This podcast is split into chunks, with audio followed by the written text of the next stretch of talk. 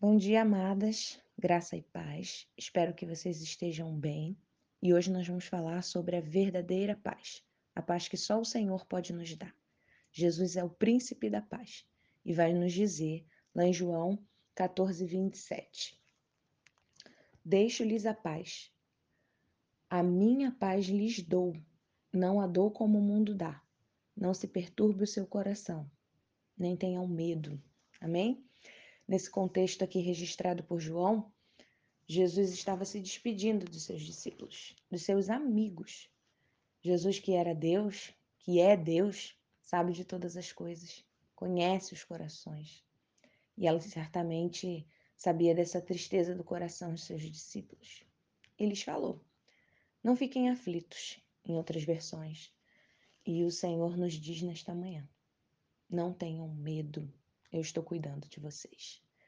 Os discípulos tinham uma tristeza legítima, afinal de contas, eles iam ficar sem o seu mestre, sem o seu amigo, sem o seu Senhor. E Je Jesus falou: fiquem em paz, como quem diz: Olha, eu estou com vocês. Não fiquem tristes, vocês têm a minha paz. Amém? O Senhor também nos diz essa manhã. Essa paz ela não nos blinda dos problemas.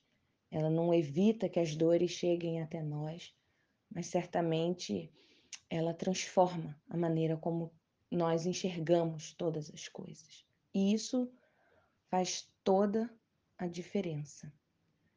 O Senhor nos dá a paz. Ela está disponível para todas nós, suas filhas. Que, é a, que os problemas dessa vida e as tristezas e as amarguras, as decepções, as pessoas, nada disso possa tirar a nossa paz.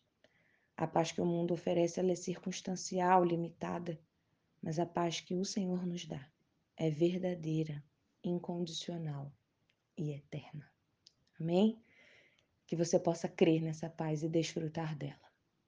Que o Senhor te abençoe e te guarde. Fica na paz.